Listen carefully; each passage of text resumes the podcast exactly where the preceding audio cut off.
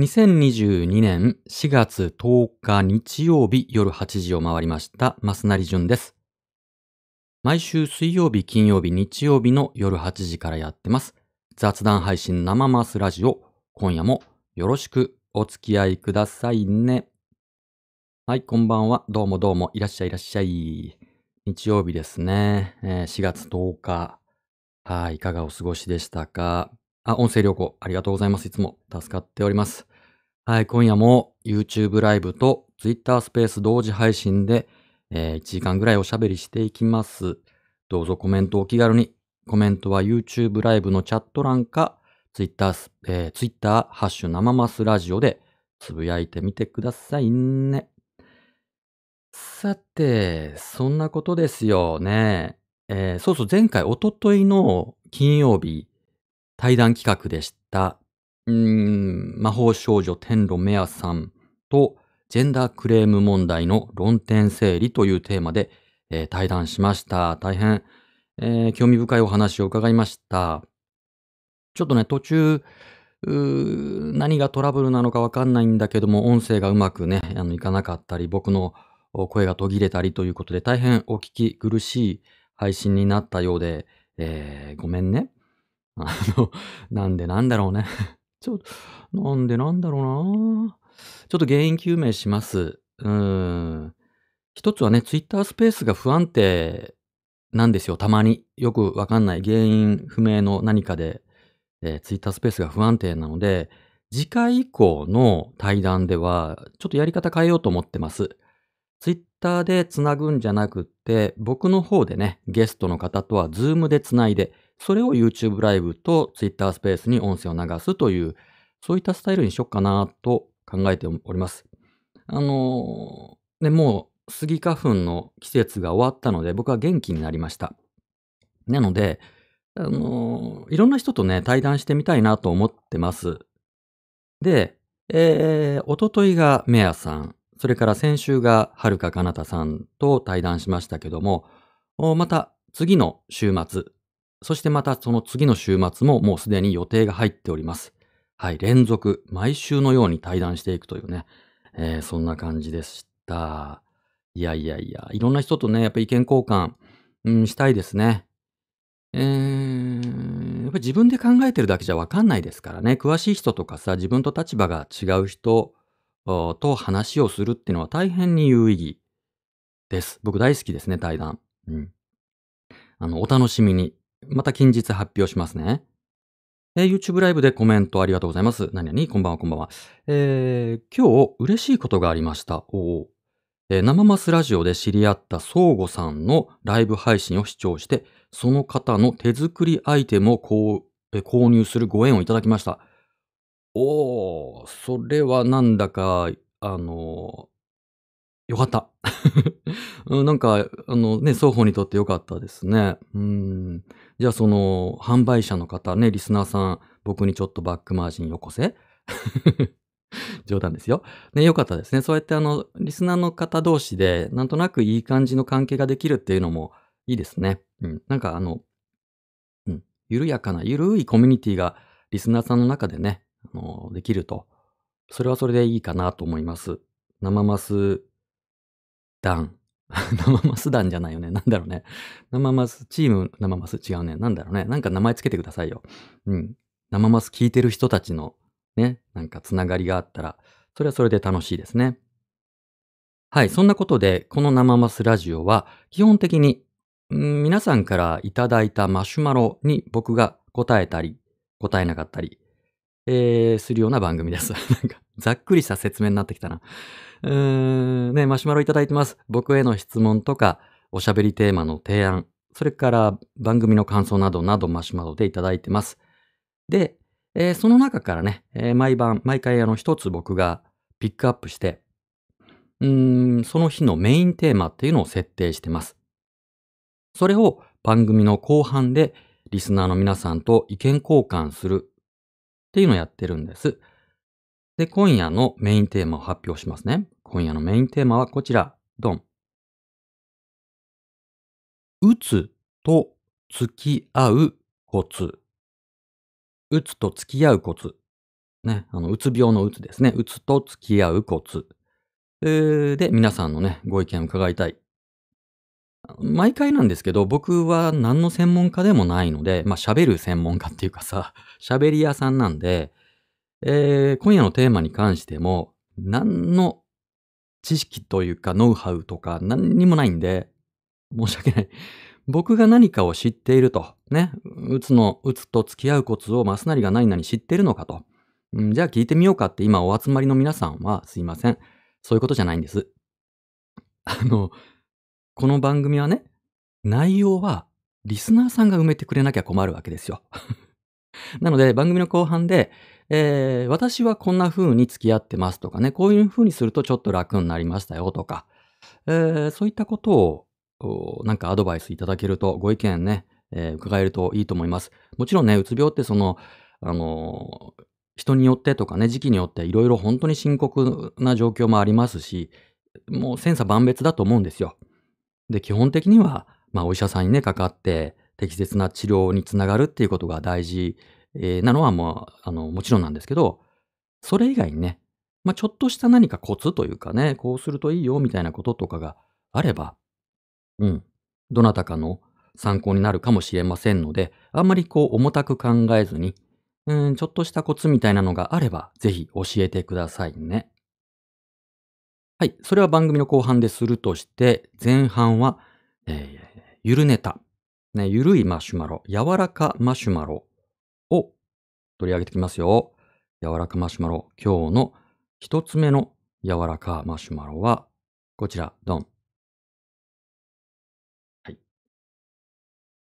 なにえ、ますなりさんこんばんは。はい、こんばんは。今夜は久しぶりに冷やしそうめんでした。ね今日あったかかったですね。しかし、ほんと。そうめん早いね、でも。でも今日夏日でしたからね、東京も。うん、そうめん食べたい。早いね、しかし。えー今夜は久しぶりに冷やしそうめんでした。薬味は小口切りしたネギ、小エビ、錦糸卵。いいですね。うんと、錦糸という、っていうより、毛糸卵ぐらいだけど、ちょっと太めになっちゃったってことかな。でした。夏になったら、庭にみょうが、大葉が取れるので、それらを大量に入れるのが好きだけどいいですね。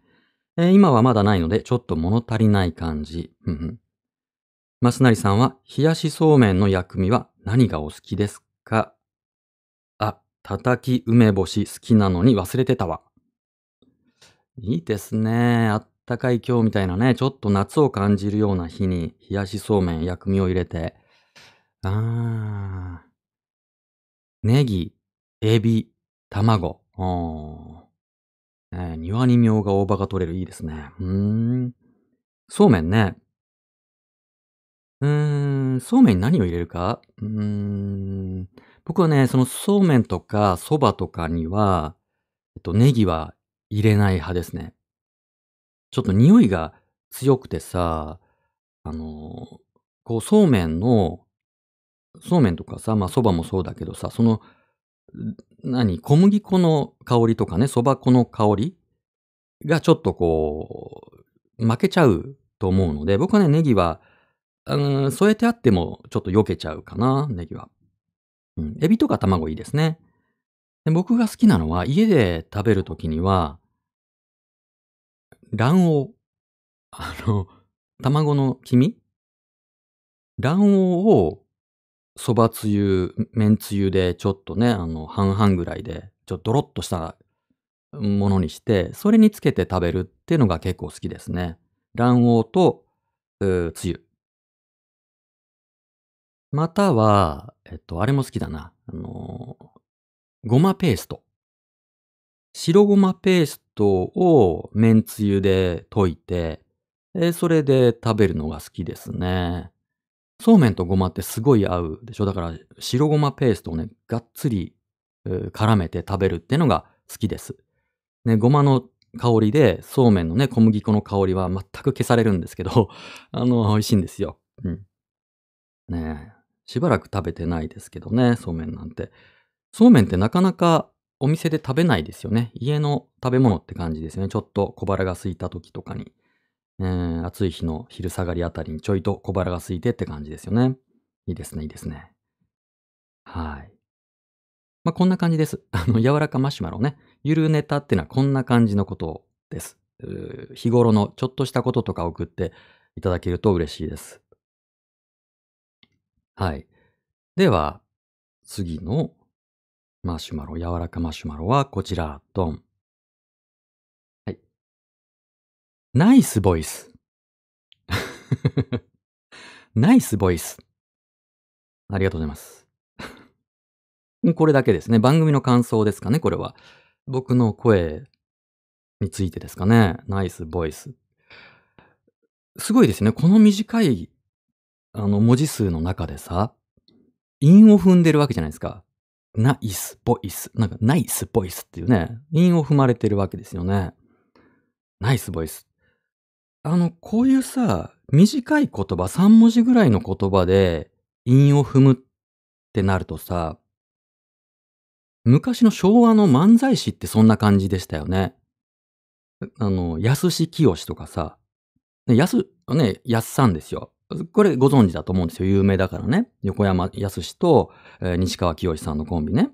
安志清。で、てんやわんやってのもいましたよね。てんやわんやさん。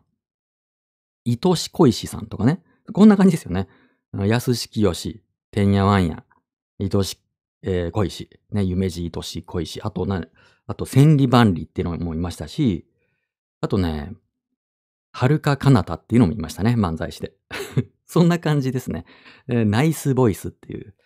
えー、どなたかもう一方、ね、僕がボイスをやるんで、どなたかナイスな方がいらっしゃったらコンビ組みましょう。ね、ナイスさんと僕がボイスで、えー、どうもどうもなんて言って。はい。難しいよ、このネタで引っ張るのは。はい、次のマシュマロ。ナイスボイスありがとうございます。はい、次のネタはこちら。ネタって言っちゃった。ネタじゃない。はい、次。ちょっと待ってよ。なになになんだっけ？はい、えー、こんにちは。はい、こんにちは。今日は友達のママのことで相談させていただきたくマシュマロを送りました。はい、ありがとうございます。そのママ友は私の娘と幼稚園から小学校、習い事が一緒です。ふむふむ。以前から彼女の娘さんのことで愚痴を聞かされていたのですが、うん、最近エスカレートしてきています。先日も立ち話で30分ほど、えー、聞かされました。愚痴というのが相対的に、うちの娘は出来が悪い、態度がなってないというもの。うん、たまに習い事にパパさんも来るのですが、パパさんとママは同じ姿勢です。うんえパパさんも、ちょっと前まで怒られて、怒られてたんだよね。とみんなの前で娘さんに声をかけたり、親子といえども人間同士なので子供と気が合わないということを否定はしないのですが、両親揃って娘さんを追い詰めるのは違うのじゃないかと私は思ってます。その娘さんは勉強はそこそこにできて足が速く学年で3番目くらいの速さです。例えばそのことを私が褒めても努力が足らないから1位になれないという辛辣な言葉が返ってきます。私がそのままから離れるのは簡単です。でも、娘さんはどうなるのでしょうか？それを考えると、愚痴を聞くのは辛いですが、愚痴の中に何かヒントはないかな、などと考えている次第です。えー、マスナリさんは、両親揃って子供にダメ出しをする家族ってどう思われますか？はい、ありがとうございます。なるほどね。うん。そうですか。そのママ友さん、うん。が、そのママ友さんの娘さんに対して、まあ、まあ、褒めないってことですよね。こうネガティブな、うん、ことばっかり言っちゃって、ちょっとそれじゃあ娘さんかわいそうじゃんっていうことですかね。うん。そっか。これね、微妙ですよね。あの、足が速く学年で3番目くらいっていうのがさ、ね、もう全然遅かったらもう諦めもつくけど、もうちょっと頑張ればっていう、なりそうですよね。3番惜しいみたいな。うーん、そっか。1位にならなきゃいけないっていうね、プレッシャーは子供にとっては辛いですよね。うん。まあ僕はさ、まあ子供いないし、その、ね、家庭教育について何かコメントができるような何か知識もないですからね、なんとも言えないけど、どうですか？どうなの？乱暴なことを言っちゃうとさ、乱暴なことを言っちゃうとね、親は子供にとってさ、うーん、どういう存在であるべきかっていうことだと思うんだけど、一つはすごいこう褒めて育てるっていうね。あの、で、すごい優しくて包容力があってみたいなのを理想的に描くでしょ？で、もう一方で、あの、壁になるっていう親のスタイルもありますよね。子供にとっての壁、ハードルね。うん。親がさ、すっごいいい親だと、その狭い家庭という世界の中で、理想化した存在がいつも近くにいるでしょ？だからなかなか、こう、自立心を芽生えるの難しくないかなっていうのを思うけど、それは違うのかな？わかんない。僕はね、まあ自分子供いないから自分が子供だった時代のことしかちょっとリアルにイメージできないんだけど、僕もね、すっごいこう、なんていうの？ダメだダメだって言われて育ってきたんですよ。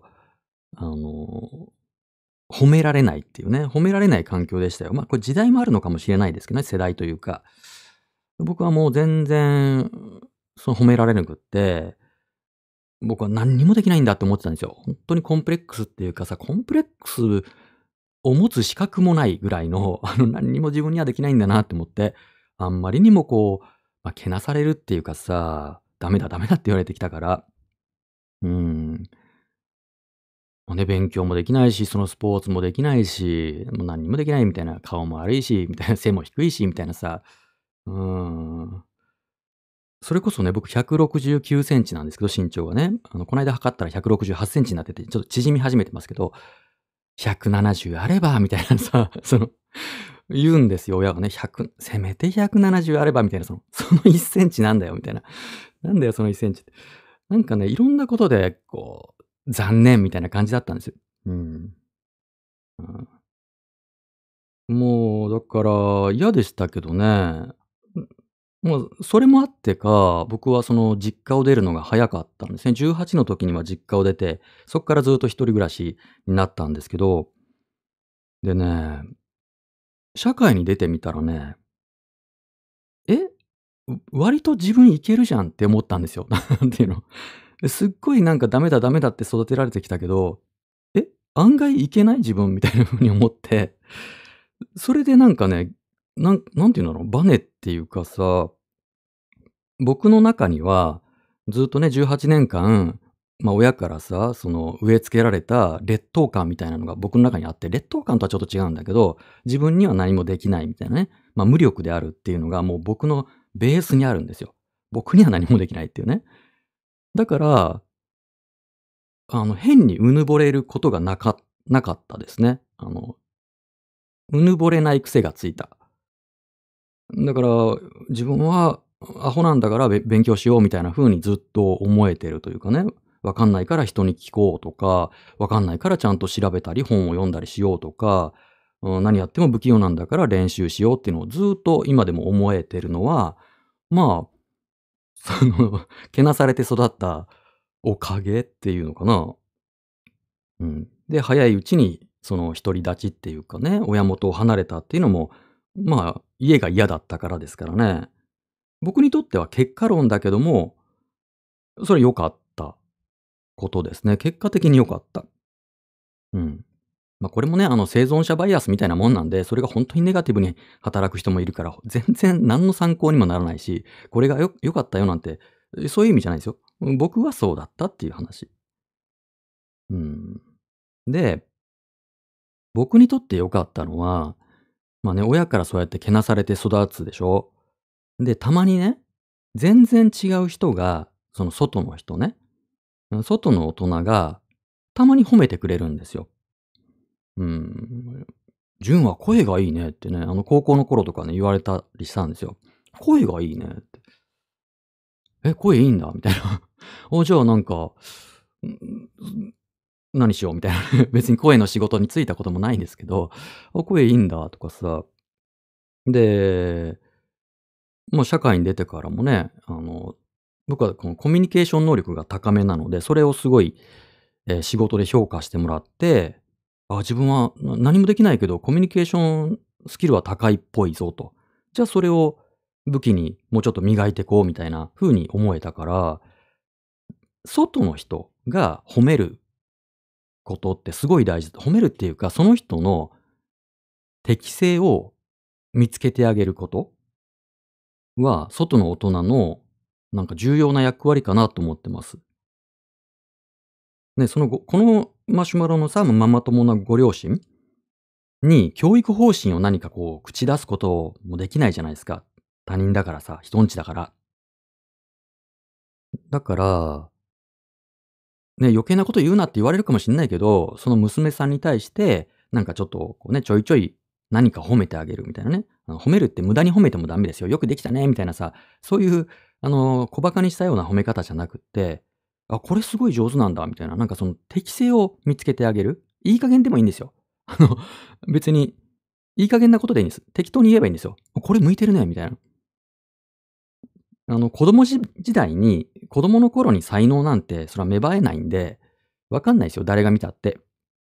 でも誰かが認めてくれることによって、あ、私絵描くの、あ、向いてる、向いてるの？みたいな。あのおばちゃん言うてたから向いてんのかな？みたいな。じゃあちょっと練習してみようってなって、で、結果的に才能が開花するとかってあるから、うん、なんか無駄に才能を見つけてあげるみたいな。適当でいいんで。それが、なんかその子の、なんだろうな、生きる支えになることもある。かもしれない。わからない、僕には。僕にはわからない。うん。ですかね。まあね、人んちの教育ですからね、なかなか難しいですけどね、虐待じゃなければ、まあこれ、これを虐待と捉える考え方もあり得ますけどね。それはちょっと僕は行き過ぎだと思うけど、うーん、そんなことです。はい。では、次のマシュマロ行きましょうか。次のマシュマロ、ドン、ドン、あれ？ドン。はい。何？えはじめまして。はい、はじめまして。何度かラジオを拝聴しています。あありがとうございます。え先日、マスナリさんのツイートで、性暴力加害者は男性で被害者は女性というステロタイプという話がありました。うんうん。なんかそんなツイートしましたね。えー、私の場合は弁護士への相談もしましたが、それを半分以上の理由として取り合っていただけませんでした。昔のことなので今は引きずっておりませんが、男性の性被害はカウントすらされないという問題に関しては当時絶望したものです。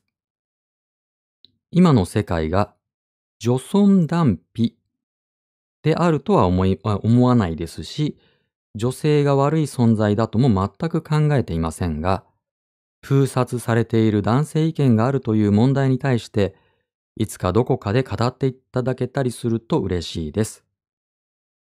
はい、ありがとうございます。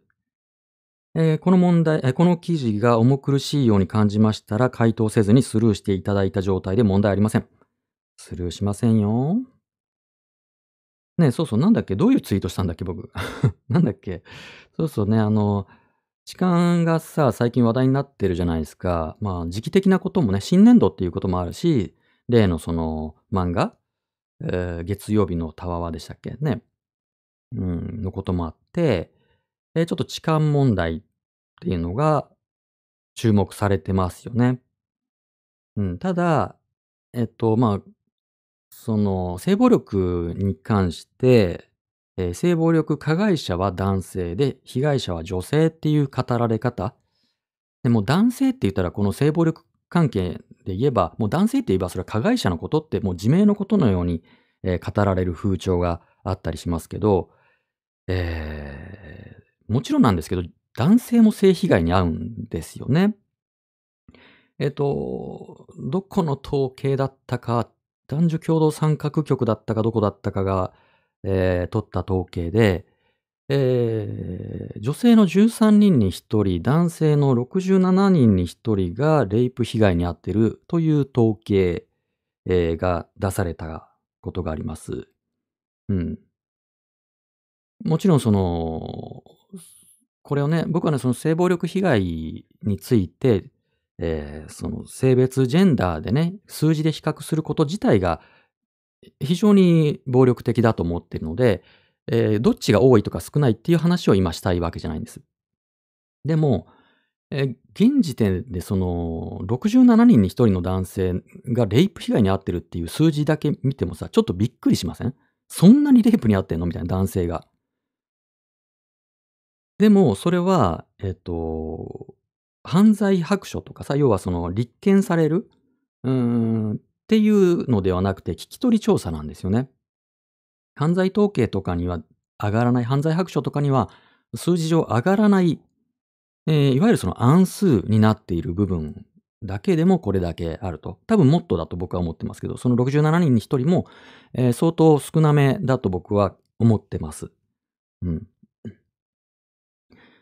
えー、まあね、性暴力って言っても一口にね、言ってもいろいろありますよ。今話題になってる痴漢ももちろん性暴力ですし、まあレイプもそうですし、いろいろありますけども、例えば、レイプ、えー法律の言葉で言えば今は強制性交等罪っていう風になりました。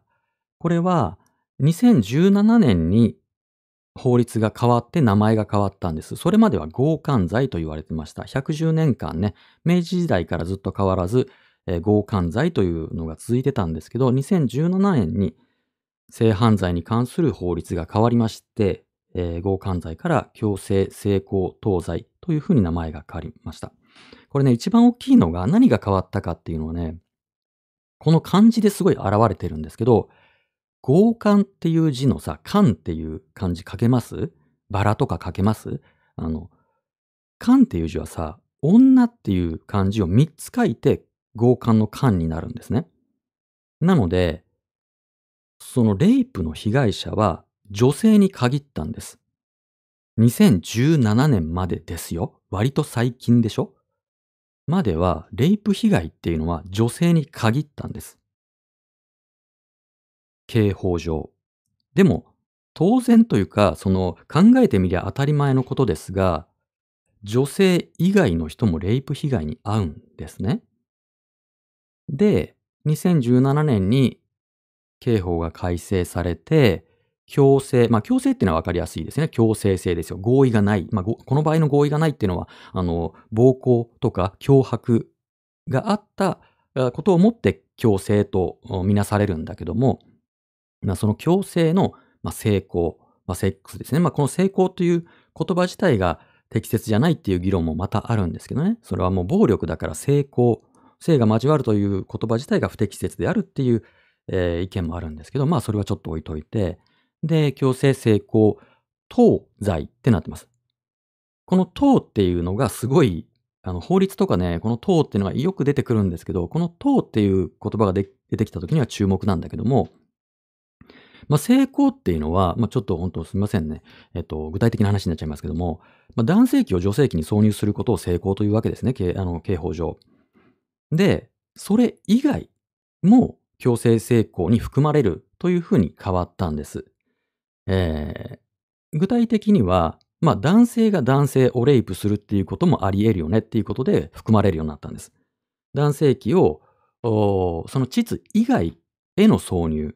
この場合は、えー肛門や口に対して男性器を挿入することも、レイプに含まれるというふうに刑法が変わりました。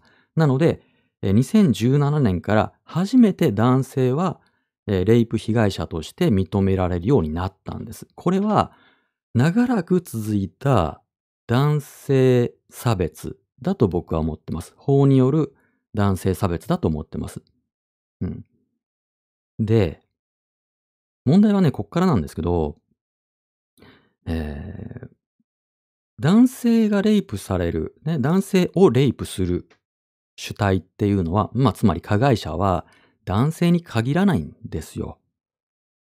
女性が男性をレイプするっていうこともあるのだが、2017年に変わったこの刑法ね、強制性交等罪は、挿入、うん、男性器を膣、または肛門、または口腔、まあ、口ですね、への挿入を強制性交等罪としたがゆえに、女性が加害者になり得ないんです、法律上。なので、今、今日時点でも、犯罪統計で女性はレイプ加害者としてカウントされないんですよ。言ってることわかります？ちょっとややこしい話でね、恐縮なんですけど、女性はレイプ加害をしても、犯罪統計に上がらないんです。でもね、でもね、女性が男性をレイプは当然あるし、女性が女性もあるわけですよ。去年もありましたね。あの、著名人の方で、えー、女性が女性をレイプしたっていう事件が、去年のお正月ぐらいにありましたね。あんまり話題にならなかったですけどね、大変な事件だと思ったけども。そういうこともあるわけですよ。だから女性からレイプされた女性の被害は、歪償化されているし、女性から被害を受けた男性も、これもなかったことにされてるんです。だがしかし、えー、一部の、まあ、フェミニストは、まあその、何、性犯罪者はほとんどが男性だって言うんですよ。統計とか持ってきて。で、その持ってきた統計っていうのは、その強制性交等罪の加害者の数を比べてるんですよ。男性と女性。当然ね、女性はゼロになるんですよ。ね、その持ってくる統計ね、なぜか女性が1っていうのがあるんだけどね、それよくわかんないんだけど、あの、圧倒的にそれは男性99.99%がもう、あの、レイプ加害者は男性だから男性が危ないのだっていうふうに、えー、一部のフェミニストたちは言うんだけど、そりゃそうなんですよね。今の強制性交等罪の、えー、犯罪構成要件に、えー、男性器の挿入っていうのがあるからなんです。っていうのが一つね。だから、実際には現実には男性のレイプ被害というのは起こっているが、統計に上がらない、まさに暗数がここに、えー、あるわけです。それが知られていない。でもう一つは、やっぱりその今のそのステレオタイプ、えー、性暴力加害者は男性で被害者は女性っていうこのステレオタイプがあるがゆえに、男性の性暴力被害の人の相談窓口がめっちゃ少ないんです。ゼロじゃないです。ゼロじゃないけども、もうそれは、それこそ99.99%女性みたいな、その対応がね、まあ、そこまで極端じゃないかな。今少し増えましたけど、本当にないんですよ。で、警察に行ったってまともに取り扱ってくれなかったり、えー、それがじゃあ、検察がそれを立件するかっていうと、まあこれはあの、男性被害者に限らないですけども、性犯罪の刑事裁判の起訴率、検察が起訴する率っていうのは年々下がってるんですよ。うん。警察にそれをね、被害届を出して、えー、訴えたいって言っても、刑事裁判の場合の、その訴える主体は被害者じゃなくって検察なので、検察が起訴しない限りは刑事裁判にならないんですよ。なんだけども、検察が取り扱わない、起訴しないっていうことがあって、まして男性の被害は全然取り扱ってくれないと。だから、まあ、暗数っていう言葉はね、あの、アンチフェミの人はさ、その暗数という言葉をなんか小馬鹿にする人よくいるけども、いや、実際に暗数は多いですよ。それ法律がまずそれを取り扱わないわけですし、うん。そうやって、まあ、警察とかね、その、検察とかもそうですし、その支援者団体みたいなのも全然対応できてないし、じゃあ周りの人にね、友達とか家族に男性が、いや、実はレイプされたんだって相談した時にですよ、どういう反応があるかって今のこの風潮でね、うん、で、誰からレイプされたのって女性にって、なった時に、全くもって真面目な顔で聞きますかね？多くの人が。冗談にされる可能性結構高くないです？ニヤニヤしながら。それこそ、いいじゃん、羨ましいよとかさ、お前も気持ちよかったんだろうって、この完全なるセカンドレイプを男性の性暴力被害者に言いそうじゃありません？言うんですよ。あの、言うんです。男性の性暴力被害者は大変に軽視されてます。でも、当たり前のようにセカンドレイプしてきます。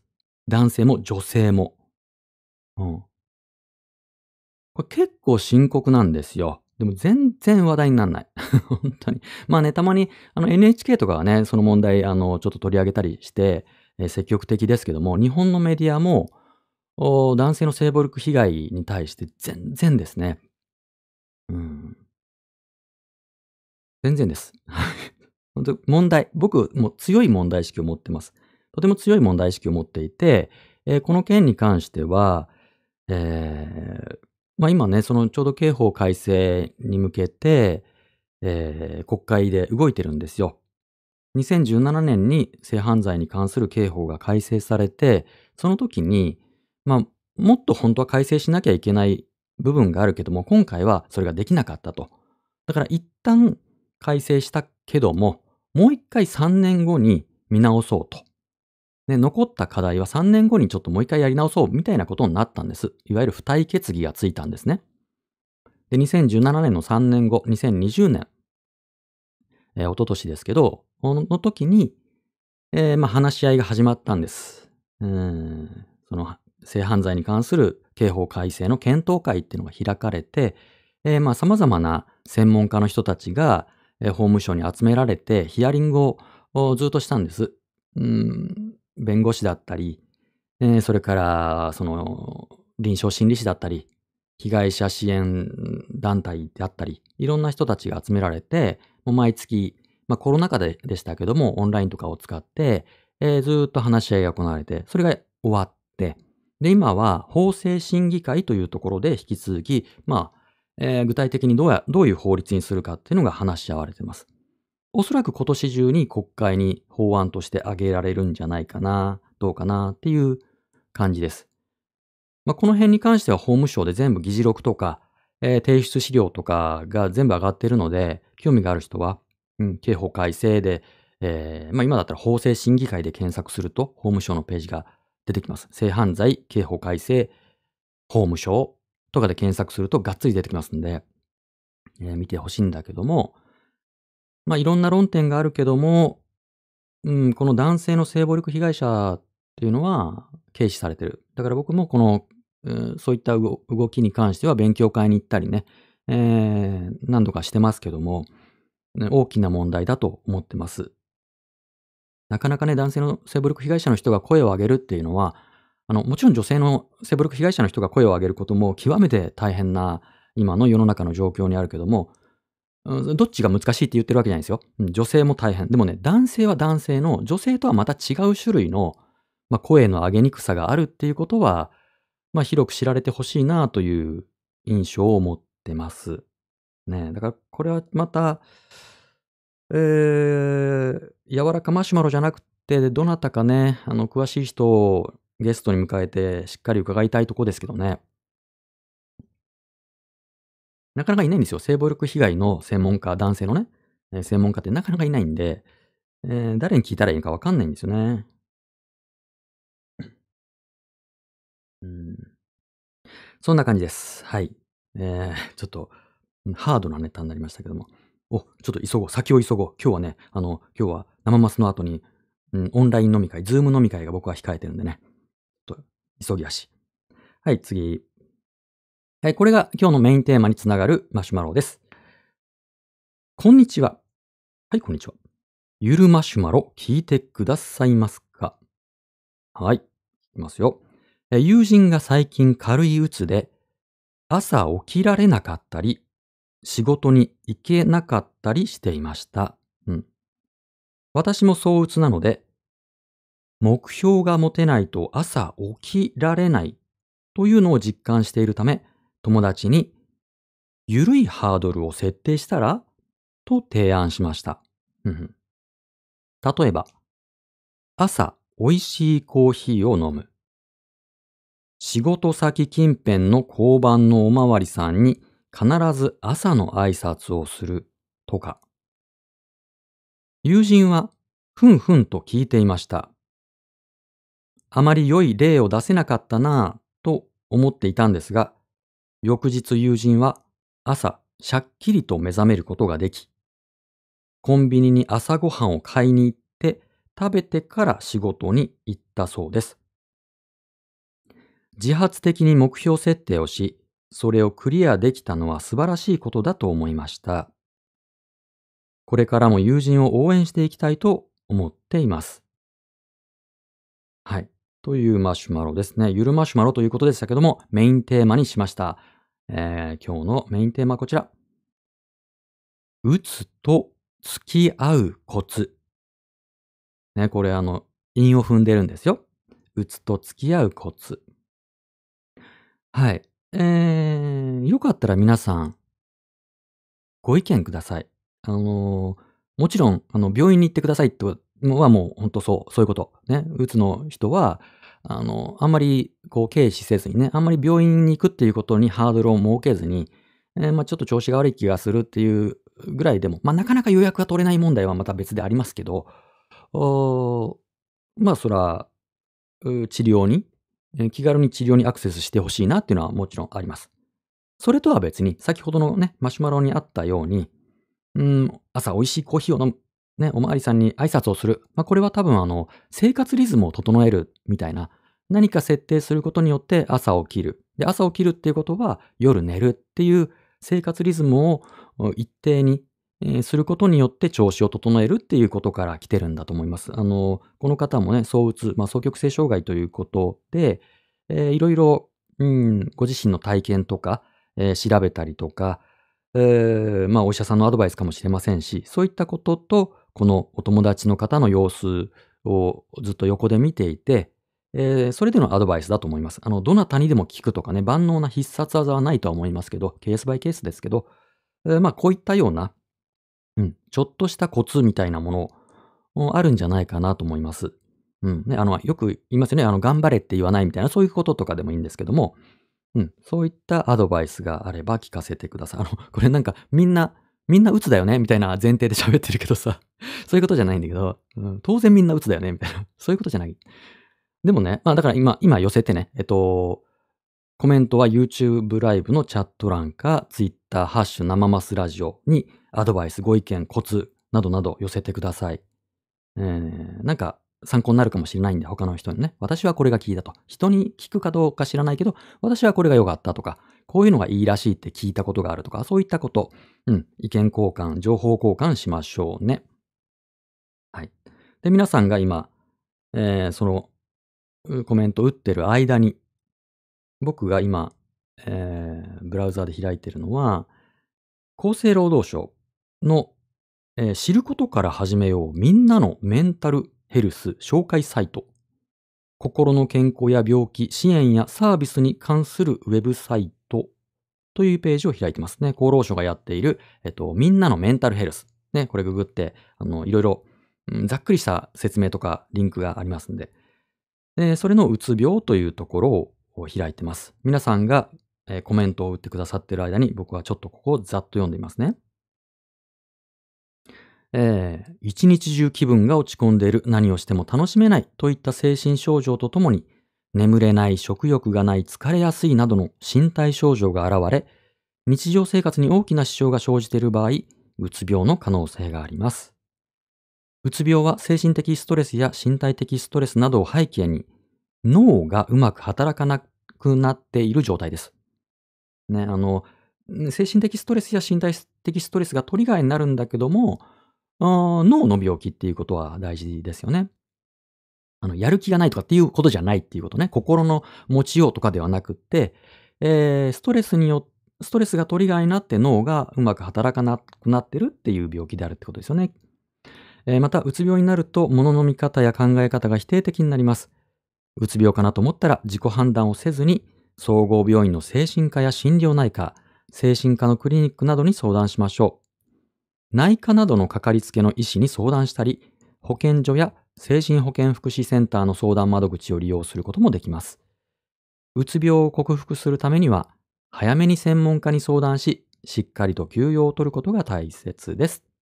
うん。ねえ、なんですって。でね、うーん。まあね、その発症の原因は今のところよくわかってませんっていうこともありますね。よくわかってないと。うん。まあなんだかよくわか、まあ、まあ今のね、やっぱり医学も万能じゃないんでね、えー原因はよくわかってないと。ただ治療方法はいろいろ、まあ研究が進んで薬とかもいろいろありますよねっていうことが、言われてますね。えーそれから、えーうつ病は100人に約6人がかかる病気です。うん。ね。生涯罹患率というやつです。えー日本では100人に約6人が生涯のうちにうつ病を経験しているという調査結果があります。また、女性の方が男性よりも1.6倍くらい多いことが知られています。えー女性ではライフスタ、えーライフステージに応じて妊娠や出産、更年期と関連の深いうつ病やうつ病、うつ状態やうつ病などに注意が必要となります。まあね、この、女性が男性よりも1.6倍多いっていうのがどういうう風にこれを見たらいいのかは僕はちょっとわかんないですけども、うん、よく言われますよね。女性は男性よりも1.6倍、ね、うんうつ病にかかりやすい。でもこれかかりやすいのか、ただの認知件数なのかは、えー分けた方がいいのかなと思ってます。要は女性は病院に行くことが多いのかもしれない。というのが、えー男性の自殺率は女性の倍っていうね、そういう、もうこれずっとですけどね、あの、男性が女性に比べて、あのうつ病にかからないとかって思ったら、でも女性の倍も自殺しちゃってるっていう。んじゃあ、その、何なんだと。で、その自殺の、その原因、理由は健康問題、まあ、つまりうつのことですけど、ね、金に困ってとかじゃなくって、まあ、それもね、あの、えー理由のランキングの少し下にはありますけども、やっぱり健康問題なんですってね。だから男性がうつにかからないとか、かかりにくいっていうのは、これはちょっとバイアスが、何らかのバイアスがかかってるというか、この数字だけで物を語ることは難しいかなと思ってます。はい。さあ皆さん、コメントをくださいね。お、ポロポロ来ましたね。えーっと、えーでは、まず、ハッシュ生マスラジオの方からいきますか。私も新婚の頃起きられなくて、夫から3ヶ月起きられたら Wii、ゲームですね。Wii 買ってあげると言われ、3ヶ月起きるのに成功しました。そっか、Wii 欲しかったんだね。うん。ねしんど、しんどいな起きたくないな起きられないなでも Wii か、みたいな。それ、すごいね。それ、なかなかやっぱり夫の人もいいとこつきましたね。ああ、Wii 買ってあげるって言ったら起きるだろう、みたいな。すごいね。宿題やったらおやつあげるみたいな。うん、それはなかなかいいですね。うん。はい、次。じゃあ、YouTube ライブのコメント。よく眠れるようになったのは、寝る前にヒーリング音楽を聴いてリラックスする時間を作ることです。なるほど、なるほど。その音楽ね、寝るときに、僕もね、結構あの、睡眠障害っていうか、眠りが不安定なんですよ、ずっと。あーだからね、そういう音楽とかいいですよね、寝るときに。寝るときにツイッターとか開いちゃダメですよね。あ、また、なんか炎上してるみたいな。興奮しちゃうんでね。ヒーリング音楽いいかもしんない。それからコメント。え午前中に日光に当たると心の安定に良いセロトニンが分泌されて良いそうですね。えー私も心がけてるけど効果は点々点どうかな。信じてやってますが、うん。で、うつ病と診断されたことはないですが、気うつになりやすいです。まあ、一つの気分障害ね。ちょっとうつ状態、うつ欲、抑うつ状態か。うん、みたいになっちゃうってことですかね。うん。午前中日光ね。うん。まあ、その、えーセロトニンっていう脳内物質、まあ、幸せホルモンなんて言いますけど、幸せホルモンがないとダメだよねってことですね。日光に当たることでそれが出てくると。でもね、それ、えっと、なんだっけ、セロトニンを作るための、うん、栄養がないとセロトニンができないっていうこともあるんですよね。何でしたっけ？えっ、と、えっ、と、アミノ酸の一つのトリプトファンが、えっ、と、何か、5なんとかになって、それがセロトニンになるんですよね。2段階経て、なんですよね。だからね、僕トリ、トリプトファンをサプリで飲んでたことありますよ。別にあの、なんて言うんですか？そういう僕は抑うつとかじゃないんだけども、うん、効くの、なんか効くのかなと思ってトリプトファン飲んでたことあるけど、トリプトファンよりもそのもう一個、えー、セロトニンの全躯体のなんとかっていうの、5なんとかってやつ調べてください。うん、を取ったらいいっていう人もいるし、それ関係ないっていう人もいるし、えー、ですかね。あとはその栄養素で言えば、あの、ビタミン D ね。えー、が、その気分の落ち込みには効くよね、みたいな。うん、っていうのを言われますよね。あの、まあ、それこそ日光に当たると体内で生成されるものだけども、えー、今のこのストレス社会とか、あまあ、日本の日照条件の関係で、えー、日本に暮らす人はビタミン D が不足しがち、日本人が不足しがちな栄養素っていうふうに言われてて、で、ビタミン D が不足すると、まあ、一つはその骨が脆くなるっていうこと。で、もう一つは気分が落ち込みやすくなるっていうことがなんか言われてて、だからビタミン D は取るといいよねっていうね。あと抵抗力を高めるとか。うん、そういうことがあるので、僕はあの、ビタミン D は取ってますね。ああんまりあの、日光に当たらないもんで。うん。日光に当たる代わりにビタミン D を取ってます。はい。それから、うんえっと、命の電話に連絡してみてください。何の効果もありません。そんなことないでしょ。それはあれでしょ。ある人は相談者の矛盾をついてきて、あなたの言ってることおかしいよねってなったり、ある人はわかると言い続け、辛かったねで終わらせたり、えー、本当何のためにあるんだろうって思います。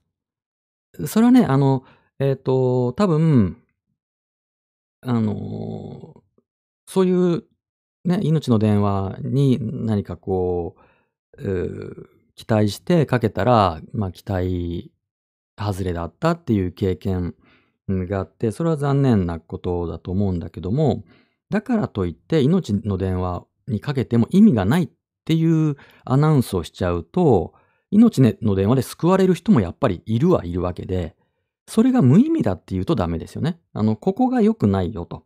ね。それは一つにはその予算の問題がありますよね。かなりボランティアベースでされてるって聞きますし、まあ需要に対して供給が追いついてなくって、えー、その相談者のスキルの向上とか、質の向上がなかなか難しいっていう問題もありますから、それは一つ課題としてあると思う。でも、命の電話そのものにその効果がないって言っちゃうのは、ちょっとミスリーディングかなという気がします。そこで救われる人は確かにいるはいるわけですからね。うん。はい。それから、えっ、と、あ、さっきの、あれですかね、えー、午前中のやつですね。日光に当たるってですね、えー、午前中に限らないと思うけど、午前中がより効果的ってことだったかな。うんうん。まあ、それは多分体内時計を整えるっていうこともあるのかもしれないですね。トリプ、あの、あのセロトニン以外にね。うん。そうそう、トリプトファンっていうね、だからセロトニンが脳内でできるために、トリ、あの、セロトニンの栄養素が必要なんですよ。何言ってるかわかる？ちょっと難しいんだけどさ、やっぱ何かができるためにはその原料が必要なんですよね。それの栄養素が、まあ、セロトニン、あの、トリプトファンがあって、トリプトファンが体内で変化して、5なんとか、5HTP じゃん、なんだっけなんつった？なんとかっていうのを、まあ、これもあのサプリで売ってるんですよ。で、それがあれば、まあ、セロトニンの材料になるっていうのがあるらしいですよ。えー、それから、コメント。リズム整えるのは良い気がしますね。症状に関しては人それぞれなので割り引いて聞いていただけるとありがたいですが、私の場合は以前まで関心を持てていたものに全く興味を持つことができなくなりました。今でも薄く続いているかもしれませんね。でも情熱以外のもので自分を稼働させるマインドに切り替えて過ごすようにしています。これはこれで楽なものです。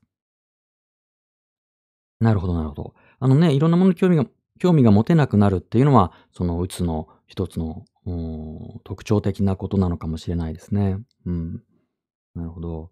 でも、情熱以外のもので自分を駆動させるマインドに切り替える。うんうんうん。なるほど、ありがとうございます。それから、では、ツイッターのハッシュ、生マスラジオに行きますか。えっと、えっと、セロトニンって腸内でたくさんできると聞きましたが、どうなんだろう？腸内でできるんですかね？でも腸、腸活の人とかね、腸を整えると、あの、うつが良くなるとかっていう人いますもんね。腸内環境はなんかやたらいろいろ重要なんでしょ？なんだっけ、認知症とその腸の環境に関係があるとか、なんかいろんなこと言いますよね。腸を整えればもう何でも OK みたいなそういうこと言う人いますけど。まあでも腸内環境大事ですよね。えー、腸内環境ね、だから一つは腸内環境を整えるためには食物繊維ですよね。腸内環境って具体的に言えば、その腸、ね、腸の中にいる、あの、いい菌が、まあ、元気でいるっていうことですけど、その腸内の菌の栄養素になるものが、えー、食物繊維なんですよね、うん。餌なんですよね。腸内細菌の餌。だから食物繊維があることが重要。それから、まあ、その余計な便を押し出すっていうことで食物繊維が適切に必要。あとは、あの、まあ、グルタミンですよね。腸内環境を整えるためにはグルタミンっていう栄養素があいいと言われてます。やっぱりこれも、腸内、まあそれ免疫力を上げるっていう効果もあるらしいんですけど、腸内環境を良くする。腸の、うん、餌になるとかっていうことで、えー、グルタミン。グルタミン酸ナトリウムじゃないですよ。あの、グルタミンっていう栄養素があるんですよ。うん。これもなんかいいとか言いますよね。よく知らないですけどね。それから次のコメント、ツイッターでハッシュ生マスラジオ。えー、コロナ禍以前は自己肯定感はなかったです。ああ、そうなんだ、えー、理想の大人になれなかったけど、コツコツ頑張ってきてよかったと思ってます。おじゃあ、コロナ禍になって自己肯定感が上がったってことですか？うーん、なるほど。そうですか、そうですか。コツコツ頑張ってきて、あそうです。何かこう、コロナ禍のね、なんか大きな社会変化で、むしろそれが、うん、何かにつながったということですか？おー。ね、理想の大人になりたいもんですよね。なるほど。えー、それから、次、ハッシュ生マスラジオ。えー、著名な方で言うと、ラブタンバリンズ、ラブタンバリンズのエリーさんは、朝の30分の日光浴で双極性障害が治ったらしいです。なるほど、なるほど。うん。まあね、日光はね、日光、うん、大事って言いますよね。うん。あの、僕も知り合いのその双極性障害、あの、大変重い状態の時があった方ですけど、その方のご自宅に伺ったら、あの、にな太陽と同じ光が出るライトみたいなでっかいのがあって、外に出るのはやっぱりなかなか難しいから、家で日光浴ができるみたいな、そういう、なんか治療用なんですかね。でっかい、すっごいでっかいライトがあって、わ、なんだっていう感じでしたけど、それでこう日光浴をするみたいな。日光は大事っていうのは、なんかよく言われてるみたいですね。うーん。えー、っと、それから、えー、コメント。トリプトファンのサプリってあんですか？マジで検索しよう。ありますよ。えっ、と、ちなみに、えー、iHerb で今、あの、ナウフーズがセールしてますから、えー、おすすめですよ。僕はあの、ナウフーズが好きですね。サプリ、サプリメーカーでは。いろんなサプリメーカーあるけどさ、ミックスしたりしてるでしょ？なんかマルチなんとかとかさ、その機能とか目的に合わせて複数のあの栄養素をミックスして売ってたりするのが多いんですけど、ナウフーズはもうそのトリプトファンならトリプトファンってもうこれっていう風に選べるんで、だから、ピンポイントでね、選べるし、安いから、僕はナウフーズが好きです。今、iHerb でナウフーズセールしてますよ。はい。トリプトファン売ってます。ナイフーズで。えー、それから、えー、ハッシュ生マスラジオ。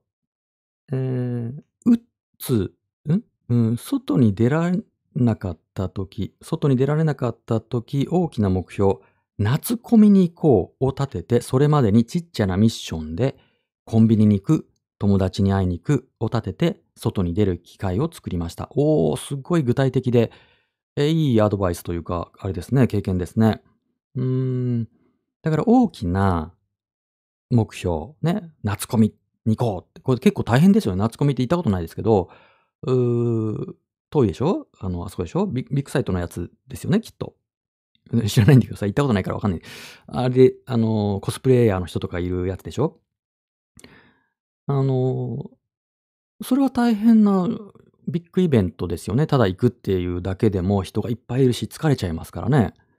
でも、それに行くまでにちっちゃなミッションに分けて、ちょっとずつね、うん、今日はコンビニに行こうとか、うん、来週は友達に会おうとかっていうちっちゃいことを、やっていく。それ大事ですね。大きな目的、目標だけだと、しんどいですからね。なんか無理無理ってなっちゃうけど、ちっちゃく分けていくとか、ちっちゃく慣れていくとかね。うん、それすごい具体的で重要なことですね。はい。えっと、えっと。えー、コメント。YouTube ライブ。サプリもいいけど、お豆にたくさん含まれているので、朝にお味噌汁食べるのがいいらしいよ。あとバナナとか。うん、バナナ言いますよね。あれ、バナナはなんだっけ？僕割とさ、サプリオタクだからさ、あの栄養素とか気になっちゃうね。バナナも言いますよね。その、バナナってなんでいいんだっけ？バナナってなんで、うつとかにいいって言うんだっけ？言いますよね。うん。関係ないけど、あの、バナナの皮にこうトリップする成分があるっていうのは、あれ本当なんですかね？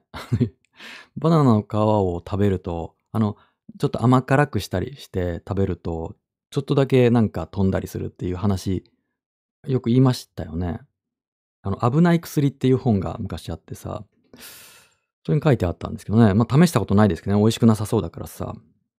うん、バッドトリップしそうだし、なんだか なんかいい成分があるのかもしれないですね。バナナにはね。うん。そうですか、そうですか。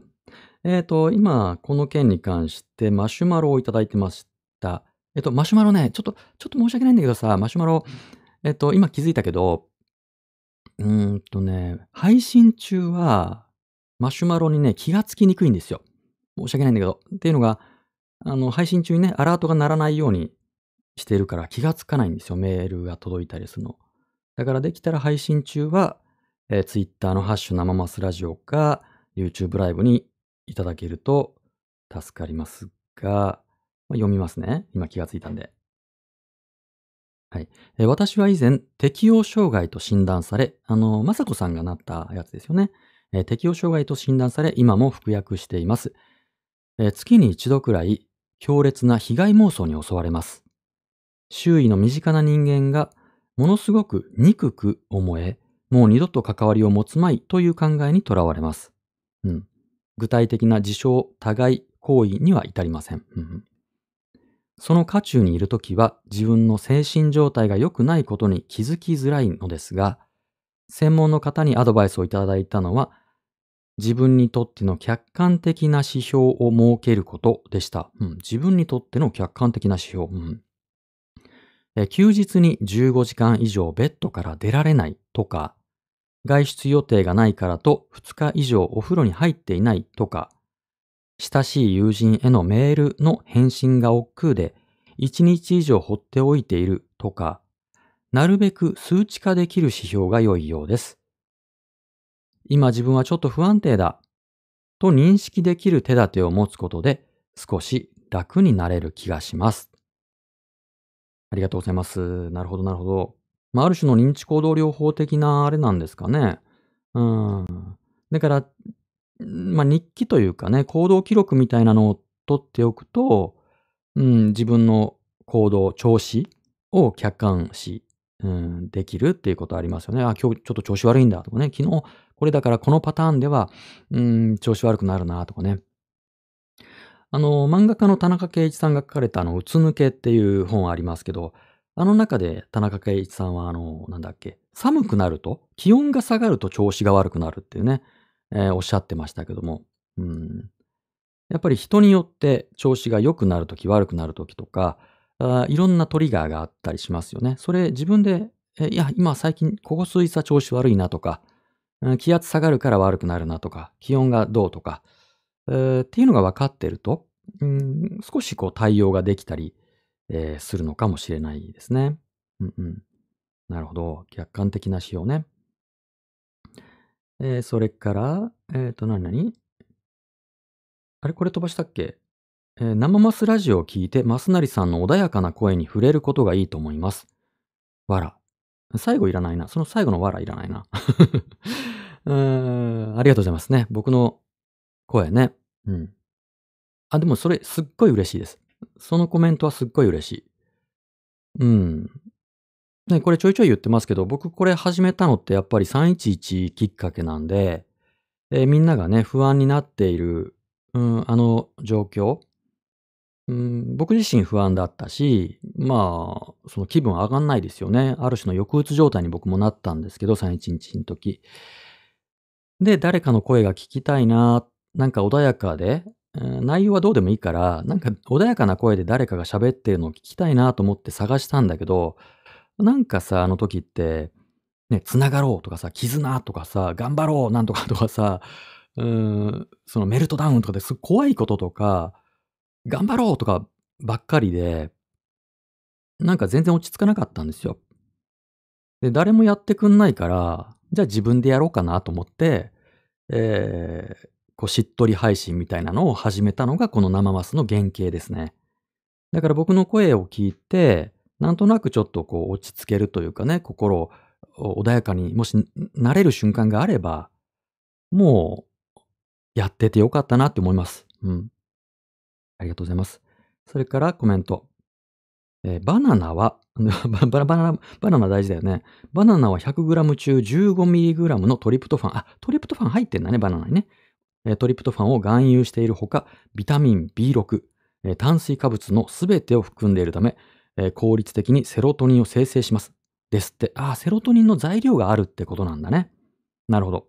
で、ビタミン B6 っていうのはあれ何でしたっけ ?B6 は何だっけ ?B ってさ、その三大栄養素を分解する歩行素になるんですよね。だから、やっぱね、栄養って面白くってさ、何かの栄養さえ取ればいいんじゃなくて、それを分解するための別な栄養素と組み合わせることが必要だったりするんですよね。うん。うーね。よく知らないけどさ。うん。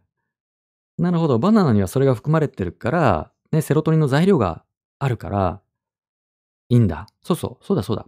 そうそういうことだ。だからね、それと、その栄養素、セロトニンの材料があって、で、えー、日光を浴びることがトリガーになって、セロトニンが生成されるっていうのをなんか読んだ気がします。うんうん。皆さん、あの、いいですね。あの、配信中になんか、ググって正しい情報を伝えていただけると助かりますね。うん、配信主楽でいいな、これ。助かるわ。ね、みんなで番組を作っていきたいもんですよ。こんなのさ、ね、うつと付き合うコツなんて僕が知ってるわけないじゃないですか。その、専門家でもないしさ。でも、それぞれの方がね、ご自身の体験とか、うん、ご自身がなんか聞いたこととか、うん、それからまあ立場が違いますし、うん、いろんな意見があるのが、ここでこう集合値っていうんですか、うん、こう交差することがとっても大事だと思ってこんなことやっております。はい、えっ、ー、と、次、ツイッターハッシュ生マスラジオ。産後、すぐにたった一日だけひどいうつ状態になりました。すべてがネガティブ思考になり、子供がみんなにちやほやされていることで自分が虐げられていると感じ、絶望し泣いていました。えー、幸い翌日にはそんな考え吹き飛びました。ホルモンバランス、えー、自分、えー、自分ではどうにもコントロールができず怖かったです。うん、なるほど。ホルモンバランスってありますよね。あのもう、だからさ、うつってさ、うつ、うつ、抑うつ状態とうつ病はまたちょっと違うのかもしれないけど、ね、その、やる気の問題だとかっていう人いるけどさ、そう、全然そういうことじゃないですよね。なんだかよくわかんないけどっていうね。うん、ホルモンバランスみたいなこともありますよね。だから、あの、更年期？ね女、女性の更年期もありますし、男性にもね、更年期があるっていうらしいですよね。だから中年になって、えー、まあ、閉経であったり、まあ男性もね、えー、女性の平均に当たるようなこと、うん、が起こって、で、ホルモンバランスが大きく変わって、んで、まあそういったうつ状態になるっていう、まあ中年クライシス問題がありますね。うん。まあそういう時には、ね、やっぱり病院にかかる、うん、相談するっていうのが一つ大事ですし、周りの方がうまく気づいて何らかのサポートができるといいですよね。はい。それから、え毎月精神科に通っていますが、主治医が私の発言を些細なことですが褒めてくれます。お、今のコメント、いいよ。い。いですね。そうやってポジティブに、あの、ちょっとこう、なんていうんですかね、ちょっとしたことでも、まあ、褒めるというかね、それで肯定感みたいなものが上がる。それだけでもいいかもしれない。うん。それから、えー、ハッシュナマスラジオ。心の調子が悪くなってきたと思ったら、自分の負担になりそうなことからは、とにかく逃げることにしています。うん、えー、深刻な状態になる前であれば、私の場合は、しばらくすると回復してきます。逃げる勇気を持つことも、心が健康でないとなかなか難しいのですが、うーん、なるほどね。うん。こう、逃げちゃダメだ。ここは立ち向かって頑張らなければって思わずに、思わずに、もういいと、ね。うん、いいんですよ。あの、本当に。あの、世の中ね、立ち向かわなきゃいけないこととかね、逃げちゃダメなことなんてないんでね。うん。で、また、しばらくすると、まあ、復活したりしなかったりするけど、まあ、するもんですよ。時間がどれぐらいかかるかは、それぞれいろいろでしょうけども、うん、できる時に頑張ると。ね。だね、一生あの、どっかの場面ではさ、なんか頑張らなきゃいけないシーンって出てきますからね。うん。一生に一回ぐらいはね。どっかで。でもそれはいつもじゃないからね。うん。一生に一回ここぞっていう時が来るって僕は思ってるんですよ。その時は頑張ろうって思ってます。いつか来るその日は頑張ろうかなって思ってますね、僕は。その時までは、うーん、なんか準備ですよね。あの、体力を温存しとくとか あの、なんか自分をちょっとずつね、磨いとくみたいなことですよね。うん。そうですね。いいですね。なかなかすごい、あの、具体的なアドバイスでいいですね。うん。ね、そうそう。それでね、あの、本当にでもしんどい時には逆に逃げることもしんどいみたいなね。うん。逃げることがしんどいので、その状況が持続してしまうっていうこともありますよね。うん。だから、そうなる前に、もうダメだっていう時には逃げられなくなっちゃうから、結構手前で逃げてた方がいいですよね。だから逃げ癖をつけとくっていうのは大事かもしんないね。うん、もうすぐ逃げるっていうね。うん、もう逃げキャラになっとくの大事かもしんない。うん、すぐ逃げる。ですぐ逃げる人には、責任が回ってこないんで、もともと。あいつ逃げるからもう 任せちゃダメだってなるから、もう逆に楽になるよね。うん、手前手前で逃げておきましょう。うん、それから、えー、トリプトファン情報ありがとうございます。うんうんえー、精神科に通院していて、抗うつ剤を3年くらい服用しています。出産前にえ産後母乳、産後母乳育児したいと思い、え弾薬、薬をやめるですかね、弾薬しましたが、え産後にホルモンバランスの崩れなどもあったか、うつがひどく、服薬再開しました。えー、でも薬だけでは難しく、えー、育児の合間にできる息抜き、気晴らし、リラックスの方法を模索しながらの毎日です。主治医曰く、え薬に頼っていいんです。お母さんが楽になれて笑っていられるのが一番だから、えー、頼っていいと言われて前向きになれました。抗うつ剤は手放せませんが、堂々と薬を使って毎日自分を保っています。うんうん。ねえあの、なんかこれは日本人特有というか、あの、薬を飲むことが良くないみたいな風潮があったりするそうですね。あの、日本の鎮痛剤の使用量が、その諸外国に比べてすごい少ない、あの、少ないんですってね。鎮痛剤とかも使いたくないと。痛み止めですよ。手術とか、なんかその、手術後とかさ、重い病気で、鎮痛剤とかも、なんか頑張っちゃうんですよね、無駄に。無駄に頑張っちゃダメですよね。うん。そこ頑張るとこじゃないっていうね。うん、だから薬も、もちろんね、そのメリットとデメリット、もちろん両方あるはありますよね。効くってことは、ワクチンもそうですけど、うん、副反応はありますから、セットですからね。でもさ、どっちを取るんだって話なんで、うん、副反応のしんどさばっかり注目してワクチン打たないっても変ですからね。うん。僕もね、あのー頭痛持ちなんで、本当にいつも頭痛するんですよ。で、僕はバファリンがよく効くので、相性が良かったので、まあ半分優しさが入ってるしさ、うーん、もう、もう痛くなる前に飲むっていう感じですね。あ、これ今日来そうだな、みたいな。この空模様は来るっていうね。頭痛来るなって言ったらもうすぐ飲んじゃうみたいな。うん。で、僕もその、やっぱり薬もね、あの、しんどい時は薬、いろんな意味で飲むけども、うん、その前の自分の中でこういろいろ作れるじゃないですか。まあセロトニンとかもそうだしさ。だから、ある時期にいろいろサプリを勉強して、えー、まあ変なと、変なっていうか、あの特殊なやつは飲んでないですけど、おね、ビタミンとミネラルをそれぞれと、うん、なんかいろいろ飲んでますよ。うん。ギャバとかもね、の飲んで飲んでいましたけども、なんかいいって言うからさ、チョコレートとかに含まれてる、リラックスする栄養素？ギャバ？っていうサプリもあるんですよ。ギャバーサプリ。全然実感なかったですね。聞いた気がしなかったですけども、わかんない。わかんないけど。それでいろいろ試してはいますけどね。はい。そんなとこかな。なんかいろいろ皆さんからのご意見が集まって、僕個人的に大変あの参考になりました。うん。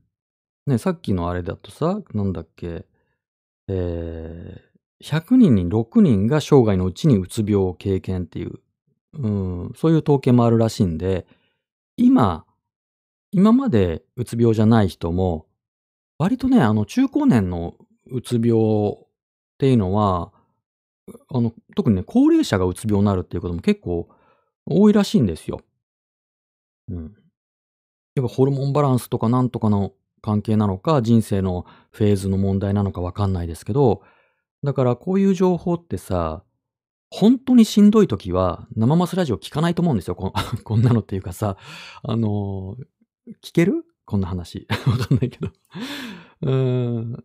元気なうちにというか、まだせめて生マスラジオが聞けるぐらいのね、余力がある時に、こういう情報交換とかね、うん、いろんな人の話を聞いといて、自分の中の引き出しに、ちょっと置いとくっていうことが、もちろん自分のためにもなるかもしれないし、自分の身近な人がね、調子悪いかなっていう時に、あ、これ、生マスラジオで聞いたやつだ。真剣ゼミでやったやつだってなるんで、うん。今日は大変に参考になりました。皆さん、ご意見ありがとうございました。ということで、今夜はこの辺しましょうかね。僕、この後あの、ズーム飲み会が控えてるんで はい。えー、では、そんなことで、えー、皆さんまたマシュマロ送ってくださいね。毎回あの空っぽになるんで、えー、僕への質問とか、おしゃべりテーマの提案、番組の感想などなど寄せてくださいね。うん。その中からいつもね、こうやってメインテーマ、うん、ピックアップするんで、マシュマロがないと番組始まんないんで、よろしくお願いします。どんなやつでもいいです。はい。えー、毎週水曜日、金曜日、日曜日の夜8時から1時間ぐらいやってる生マスラジオ。えっ、ー、と、予告しとくと、来週のね、次の土曜日に番外編で対談やります。で、多分その次の土曜、かなわかんない。また次も、えー、イレギュラーな対談企画も今、あのー、絶賛企画中でございます。普通は水曜日と金曜日と日曜日にこうやってマシュマロで皆さんとおしゃべりしてます。ぜひお時間合う時にお付き合いください。アーカイブは YouTube、それからポッドキャストで、えー、アーカイブ配信しておりますので、えー、よかったら他の回も聞いてみてくださいね。ではでは、今夜もお付き合いいただき、ありがとうございました。おやすみなさい。